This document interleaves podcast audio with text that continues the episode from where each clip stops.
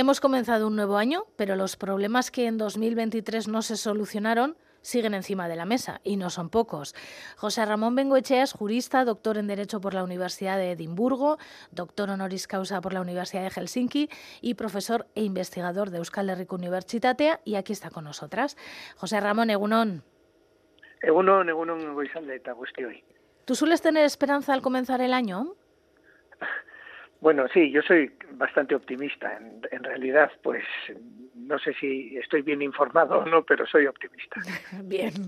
Si te parece, vamos a comenzar por la noticia más reciente, al menos la que nos ha llamado la atención, porque hay un montón de noticias a nivel internacional, pero Sudáfrica ha llevado a Israel a la Corte Internacional de Justicia acusándola de genocidio, que ya anunció que lo iba a hacer. ¿Esto qué significa? Bueno, pues en realidad esto es una demanda de un Estado hacia otro. ¿eh? Eh, tenemos que tener en cuenta que como sujetos de derecho internacional son los Estados quienes acceden al Tribunal Internacional de Justicia, a diferencia de lo que ocurre con lo que sería la Corte Penal Internacional, donde se pueden presentar demandas contra personalidades, que también ocurre en el caso de Israel, ¿no? Por lo tanto, tenemos que tener en cuenta la separación entre estos dos elementos, personas individuales que pueden haber cometido ciertos actos, se discute esta cuestión en el Tribunal Penal Internacional y de la Haya y en las cuestiones relacionadas con las demandas de un Estado a otro, en este caso por incumplir y violar el derecho internacional, eh, humanitario básico se solventan ante el Tribunal Internacional de Justicia, que es el caso que ha presentado Sudáfrica contra Israel. Estas demandas suelen tomarse un tiempo necesario para examinar todos los elementos relacionados con el asunto, con el litigio, eh, pero en el caso concreto de la demanda presentada por Sudáfrica viene acompañada de una solicitud de medidas provisionales que en caso de aceptarse el estudio del caso, la acusación de genocidio, implicaría una, una orden de paralizar las acciones. Esto sería posiblemente a efecto inmediato lo más interesante, porque es previsible que la, que la sentencia, en caso de admitirse la demanda, la sentencia lleve varios años. ¿no? Por lo tanto, las medidas provisionales que cautelares que se solicitarían serían lo más lo más interesante a corto plazo. ¿E Israel tendría que cumplir?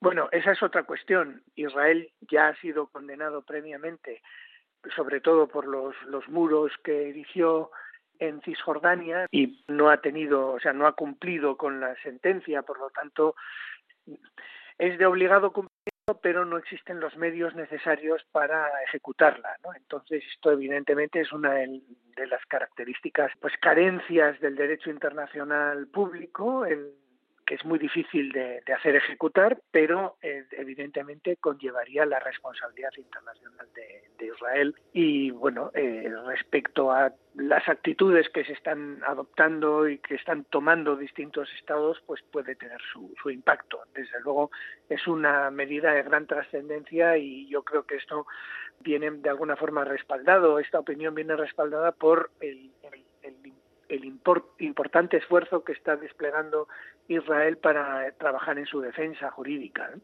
Es decir, que Israel podría no cumplirlo, pero a lo mejor sí que generaría presiones para que sí que lo cumpliera. Sí, sí, correcto. Eh, Israel evidentemente eh, puede decidir, como ha ocurrido en el pasado eh, frente a otras sentencias, decidir no ejecutar o no cumplir con la sentencia cuando llegue su momento, o incluso con, la, con las medidas provisionales que pueda decretar el, Tribunal de Justicia Internacional de Justicia, pero evidentemente ya eh, de alguna forma esto añade a la lista de agravios eh, contra, contra dicho Estado larga lista y por lo tanto desde luego su prestigio internacional queda seriamente tocado también. ¿Y Otra cosa es que mantenga los apoyos que ha mantenido tradicionalmente a nivel internacional, ¿no? Y esto ya es más difícil que, que los pierda, pero desde luego estos estos aliados internacionales, sobre todo Estados Unidos y algunos estados europeos también, pues posiblemente puedan ejercer también presión sobre Israel para que acate, acate la orden, ¿no? la sentencia. ¿Y esta sentencia cuándo podría llegar? Uy, esto tarda, tarda bastante tiempo. Como he dicho antes, si se admite a trámite, podrían decretarse medidas eh, cautelares que exigieran el cese de las actuaciones, pero la sentencia puede, puede tardar dos años fácilmente. Bueno, si te parece, también vamos a hablar sobre el Reino Unido, porque finalizaba el año, el 2023, con una ciudadanía muy enfadada con las consecuencias que ha tenido y que está teniendo el Brexit. ¿Tú crees que estas consecuencias, este enfado, puede hacer que el actual partido ganador, el de Rishi Sunak, que es primer ministro, eh, tenga que abandonar el poder? Abandonar el poder, bueno, la forma de abandonarlo en su caso sería convocando elecciones generales anticipadas, pero es previsible que que quiera agotar agotar esta esta legislatura. De todas maneras, el descontento es generalizado, existen numerosos eh, problemas en el Reino Unido, no todos están relacionados con el Brexit, Muchos están relacionados también pues con un, esquema de, de, valores y una forma de gobierno que ha caracterizado al partido gobernante de los últimos años, que es el Partido Conservador. Recordemos que Rishi Sunak no ha sido él personalmente elegido como ganador de las anteriores elecciones. Eso fue Boris Johnson, que luego dimitió, fue reemplazado por Liz Truss, que también eh, tuvo que dimitir por otro escándalo y en este momento pues Rishi Sunak se encuentra yo creo que ante unos niveles de popularidad muy bajos la oposición liderada por Keir Starmer pues está parece consolidándose en sus posiciones en las, en las encuestas electorales, pero todo está por ver, ver qué, qué, es lo que ocurre exactamente si se convocan las elecciones que en principio estarían previstas para finales de año, parece ser. ¿no? Alemania también mm, no está pasando su mejor momento. Pues sí, en el caso de Alemania están atravesando un momento desde el punto de vista legislativo y financiero muy complicado por una sentencia del Tribunal Federal Constitucional alemán que decretó que algunas de las medidas anticrisis se habían adoptado sin tener en cuenta los propios criterios de estabilidad financiera en los que Alemania pues tiene una reputación de ser muy muy exigente no por su concepción un poco del control de la, inflación, sobre todo, que domina absolutamente todas las restantes eh, actividades macroeconómicas o, dimensiones macroeconómicas.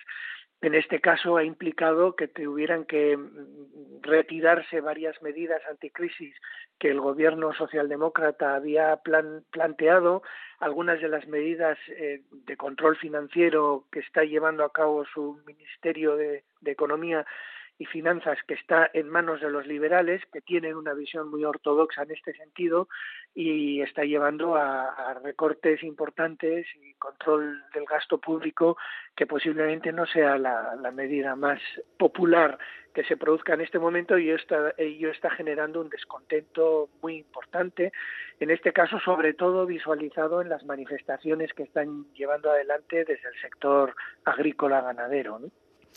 No sé si tiene que ver con, con toda esta crisis que está padeciendo estos, estas semanas, estos meses Alemania, con el auge de la extrema derecha, pero hay una noticia en el diario.es que me dejó muy sorprendida porque decía que en Alemania personas de la extrema derecha estaban comprando tierras para crear comunidades independientes del Estado.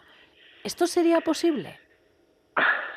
Eh, legalmente, el comuni crear comunidades que apliquen su propia, digamos, sus propias normas de derecho privado, sí que es posible, siempre que ello no implique una violación de las normas básicas eh, del Estado donde se encuentran, de la jurisdicción en la que se aplican, eh, siempre que se trate de existencia, por ejemplo, de comunidades, comunidades de religiosas o comunidades de personas que comparten ciertos valores, eh, es posible que se establezcan en distintas, bueno, históricamente así ha sido además, ¿no? En cierto modo, la, la, aplicación de normas religiosas muy estrictas que se aplican en distintas comunidades eh, siempre han existido en Europa. Eh, esto, de alguna forma, eh, se tolera siempre que no lleve a una, a una bueno, a una, siempre que no afecte de una manera, manera seria